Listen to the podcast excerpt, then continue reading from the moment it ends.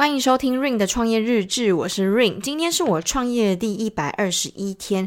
今天呢，想来跟大家分享我目到目前为止将近有两个半月在投放广告的历程。对，主要是投 Meta 的广告，因为目前我还没有接触到 Google 的广告，全部都是以 Meta 的广告为主。那 Meta 的广告有分成两个部分，一个部分就是我们熟悉的 IG，还有我们熟悉的脸书嘛。大部分很多人都会脸书。作为广告的大宗，但其实现在有很多的年轻族群啊，甚至是消费力比较惊人的一些族群，基本上都会比较在 IG 上面出现。所以啊，如果你现在想要投放广告，如果你也是身为一个广告主的话，还蛮建议投放在 IG 上面的，而且啊，之前有一个研究有统计说，大部分的人会比较不感冒 IG 上面的广告，因为 IG 上面的广告，你在滑现实动态的时候滑到，你只会觉得啊，这个广告好漂亮，然后你也不会特别觉得你被推销还是怎么样。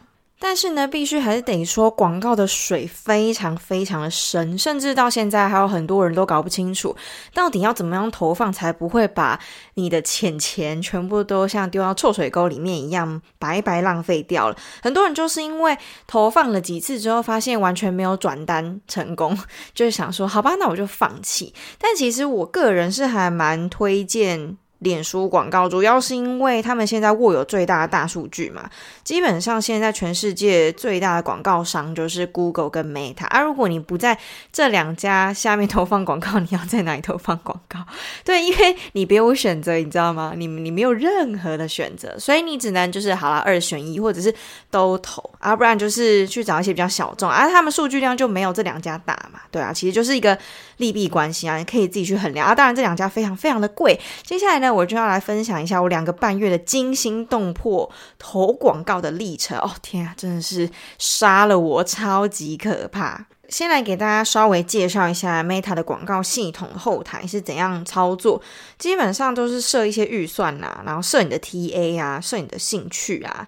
TA 主要是年龄啦，年龄还有性别，然后还有他们的兴趣是什么，然后还有广告的版位。例如说，我想要投放在 IG 的 Reels。的那个版位，或者是我想要投放在 IG 的 Story 的版面，或者是我想要投放在脸书的动态消息，反正有很多很多的版位，你可以去做选择。那你可能会要去思考说，你的 TA 大概会出没在哪些地方，然后针对他们去做投放。然后还有一个最重要的，我自己觉得是素材，也是 Meta 一直在告诉这些广告主说，如果你们想要让你们广告投放量持续扩散，用最低的成本做出最高效能的话，拜托一定要好好做素材。然后他们也有推荐说，现在比较流行、普罗大众比较能接受，都是。短影片的形式，然后尽量在前三秒就抓住观众的眼球，不然基本上你的投放如果只是一张照片或者是一个很无聊、很拖的一个影片的话，基本上会不太有人会去看。对，那你的触及率就不会很好，然后当然你的投放成本也会变得很高，因为你的广告就很烂嘛。那那 Meta 他们就是想要让消费者的体验是好的，所以他们会尽量让那些素材比较好的广告尽量的去。帮他们推波这样子，但如果你的素材很差的话，他们就会提高你的成本，你就需要用更多的钱去换取你自己的广告版位。那其实不管是谁，你在广告里面啊，通常都是以竞价关系，也就是你的出价越高，你的曝光度就会越高啊！废话，这是废话。那但是，一像我啊，我就是一个才刚起步的小品牌嘛，所以我在做这件事情的时候，我的压力就会稍微比较大，因为相较于那些，例如说什么 One Boy 啊，他们就是背后金山银山的，身为一个无比渺小的广告主。这些广告啊，虽然说只是一天可能几百块钱，但对你来讲是一个 非常大的负担。你要想哦，一天几百块钱，然后你也不确定这些钱。到底会带来多少的转换？它的投报率会多好？还是说你的这些钱会就像丢进水里一样，丢进水里一样，就是哦靠，那我倒不如去吃一个好吃的下午茶，对吧？然后每天都是这样这样这样这样的钱。虽然说这是你自己设的预算，但是你要设一个合理的预算啊。其实 Meta 它会一直告诉你说，现在的广告就是比较贵，那你就是要设一个合理的预算。那什么叫合理的预算？他们他们也没有一个数据告诉你说何谓合理的预算。对，因为这这一切都水很深嘛，然后一切都没有任何一个人可以给出一个解答，所以你只能去试试看。所以很多人在说，呃，你不要一开始投放失败，你就很很受挫啊，会觉得说啊，就浪费了这样子，反而要一直不断的去尝试。尝试的意思就是再继续砸钱做测试，不断的测试，你才会知道说啊，怎样的价钱，怎样的出价才是合理的预算，然后你要做出怎样的素材才是。能够用比较低的预算做出最好的投放，对，这些都是你自己要去测试的哦。然后还有 TA 几岁到几岁会是转换率最高的族群，也是你自己要去测试的。没有人会给你答案，他只能给你建议，就是。啊，你就试试看呐，这种鬼建议，对，意思就是叫你投钱呐，啊，没办法，你就得投啊，不然你不投，你怎么做陌生开发？像现在 IG 啊、脸书啊，你要做自然流量，哇靠！你说跟十年前怎么比？你说跟十五年前怎么比？那那完全不可比的。以前脸书跟 IG 还是一片蓝海的时候，他们为了要推波他们自己的这个软体系统，他们一定要让很多人有成就感，所以自然流量就会给他们啊。但现在不是啊，现在是一片红海，不对，不是一片红海，是一片血海。他干嘛还要给你自然流量啊？对吧？啊，你要流量可以啊，啊就付钱呐、好了，反正就是这么的讽刺。好，那接下来呢，我就要赶快来切入正题。天啊，我讲了这么多，这前景提要有点太长了，可能很多人觉得很无聊。好，那从十二月开始呢，我进行的第一次的投放，我是十月底的时候开幕我的品牌。那在十二月的时候才开始投放 Meta 的第一则广告。那在十二月那一整个月啊，我很频繁的去测试。很频繁的去换素材，嗯、我的 TA 跟我的年龄层啊，然后还有一些比较嗯、基本的一些设定是没有改变。我主要是去测测看我的素材到底哪一个比较跑得动。那十二月的时候，我总共我觉得我应该是三四天就换一次哦，有时候更夸张，可能两天就换一次，总之超级频繁，超级频繁。导致系统感觉有点错乱，但我还是必须得说，一开始的广告成效，我个人是觉得还不错，转单率也还行。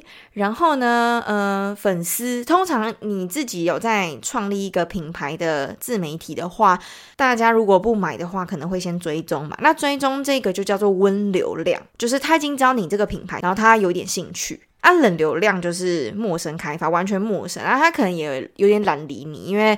他也没有很有兴趣。那热流量就是转单的嘛，可能你会希望他回头再买你的东西，这叫做热流量。然后我觉得很奇妙的是，十二月明明就是圣诞旺季，然后也紧接着过年，那时候的广告主应该都是争先恐后想要来占这个版面吧。但其实当时我用一个比较低的预算就做到了一个稍微还蛮好，就是我自己预期比我预期还要好的一个成效。所以当时我觉得，哎，还蛮有自信的。难不成一开始就这么成功吗？那当然，故事的转折点就在这里，通常都会乐极生悲嘛。就当你有一点得意，稍微有点自信的时候，现实就会在之后重重的打击你。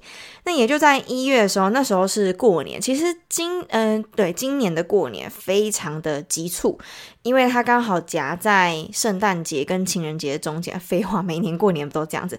我的意思是说，今年的过年比较早，然后又比较晚结束，拖的期限非常的长，导致有一点难做，因为嗯、你的缓冲期没有的这没有这么长，就变得是说你的事情都做得很匆忙。很匆忙就算了，竟然在一月的时候大量的出现这种广告系统学习中的一个状态。通常啊，如果你的广告有正常的扩散出去的话，它会呈现。呃，广告进行中，就是诶正常现象。但如果你的广告系统处在学习中的话，它目前是抓不太到你的 TA 到底在哪里，然后系统有一点恐慌，他想说 What the fuck？你预算给这么少，然后叫我做这么多事情，这怎么可能做得到啊？但当时我以为只是系统的 bug，我也没有想太多，因为十二月都顺顺的，那我一月也没有做出重大改变，还是怎样，就一样啊，跟十二月是差不多的。但为什么一月的时候竟然出现系统一直在学习，然后一直没有办法逃离那个学习中的状态，而且这个学习中竟然持续了将近两个多礼拜。Meta 在他的学习手册上面就有大概说一下，说如果你的呃，通常你的广告在投放七天之后啊，才会开始有效果。这就是他们系统要去学习嘛，要去抓你的客人到底在哪里，对，要去优化，他们才能做出最好的投放量，你才会有比较高几率的转单。直白来讲，就是只要七天之后，你的广告就会比较稳定，所以七天之内是没有什么问题。在学习中也是情理之中、意料之内。但是呢，我这个广告学习啊，竟然高达了两个多礼拜。那我想说，是怎样？是卡到是不是？卡到阴是不是？我真的超傻眼，因为因为你每天的预算都还是一样在跑啊，对啊，你看他每天都还是给你拿钱呐，但是系统却一直在学习中。然后呢？你一直没有转单，然后也一直没有，甚至连从冷流量转到温流量都没有。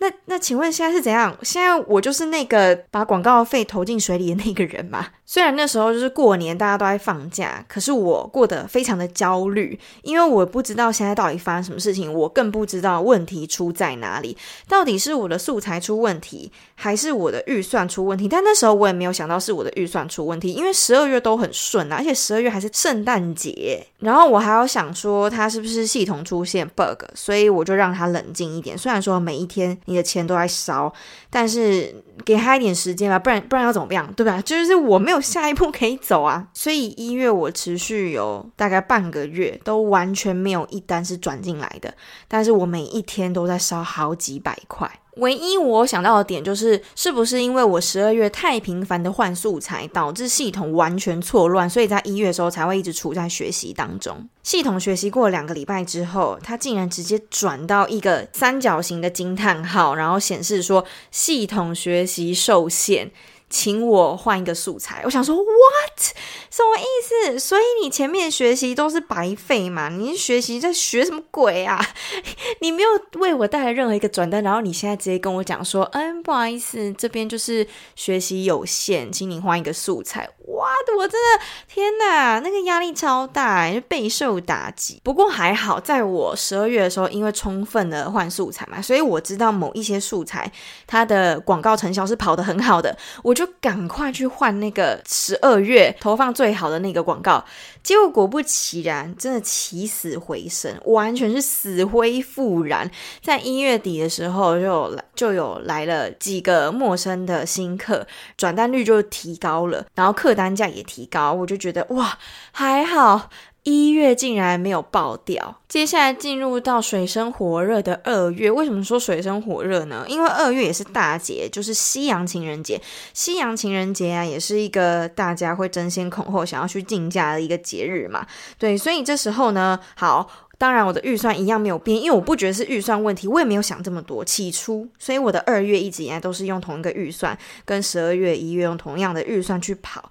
但系统还是学习中。虽然说我刚刚讲了一月底的时候死灰复燃的那个广告嘛，最后还是进入到一个学习受限的状态。但是我不知道为什么，那我就垂死挣扎，大概也有一个礼拜、两个礼拜吧。后来想说不行啊，他一直在学习当中，那到底是什么问题？就既然不是素材问题，那是 TA 问题吗？还是到底是什么问题？然后我想说，好，看该不会是预算问题吧？我该不会要提高我的预算了吧？我就想说，好，那我就来设比较高一点的预算，看他能不能跑得比较好一点。因为二月真的是一片血海。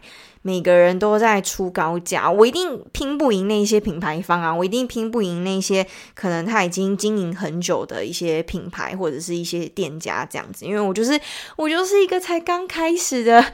一个品牌，我怎么会有这么大的财力，对吧？对啊，所以我现在还是经济压力还是很大，但是没办法，我觉得还是得投放，然后还是得跟他们拼了，不然怎么办？你投放广告投不出去，那你倒不如不要投，没有办法转单的话，你等于是这些钱真的是白白花掉，诶。真的倒不如去吃一顿好吃的下午茶，不对，每天都可以吃一顿很好吃的下午茶。所以呢，我还是不死心，我想说没关系，我绝对不会跟广告投降的，因为我觉得广告确实为我带来了还不错的一个成绩。那我想说好，那我就重新设广告，重新设广告的意思是从从 TA 那边全部打掉重练，重新。设广告，看到底是不是 bug 的问题啊，还是说真的是哪里出问题了？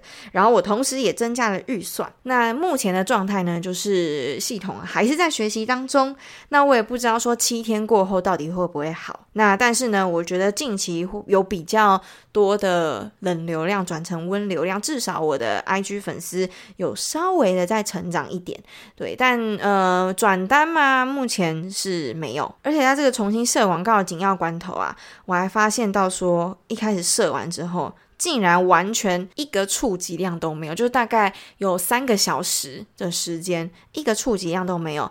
我以为是我的广告账号受到限制，因为呃，如果你常常会违反规定，虽然说我没有违反规定，但是有时候会被误判，因为他们就是透过人工审查或者是 AI 系统在帮你做审查嘛。那有时候就是会误判，你明明就没有违反规定，但他就判你违反规定。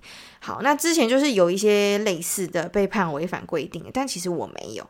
好啊，不管，反正系统就是觉得你这个账号好像有时候会违反规定的时候，你就会被判别为不信任的账号。那这时候你就会稍微有一点危险了。